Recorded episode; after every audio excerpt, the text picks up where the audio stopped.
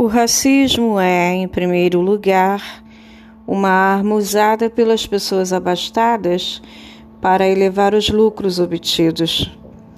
Ao pagar menos pelo trabalho do operariado negro, conversamos sobre o modo como o racismo confunde o operariado branco, que muitas vezes esquece que está sendo explorado por um patrão e desconta sua frustração nas minorias étnicas.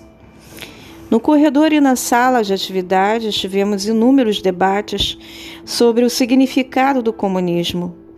As irmãs estavam particularmente interessadas em ouvir sobre minhas experiências em Cuba em 1969.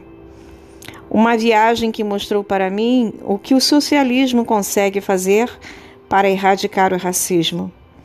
Uma noite, depois do trancamento das celas, uma pergunta ruidosa quebrou o silêncio.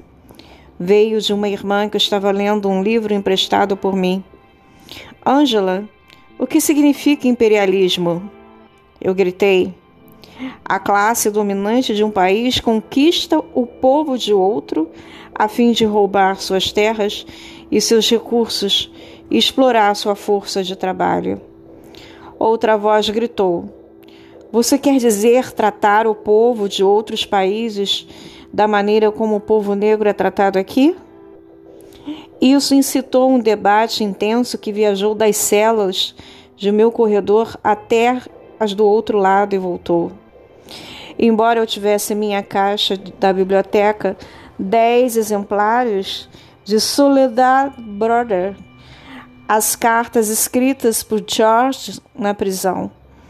Nenhum deles podia entrar no corredor. As agentes prisionais mais amistosas, entretanto, contrabandearam algumas cópias de fora da prisão. Elas se tornaram as peças de contrabando mais valiosas ali. Sempre havia demanda e eram amplamente lidas. Quando escrevi a George sobre a entusiasmada recepção de seu livro entre as irmãs, ele ficou feliz em saber que elas estavam aprendendo a se identificar com o movimento por meio do estudo da sua evolução política individual.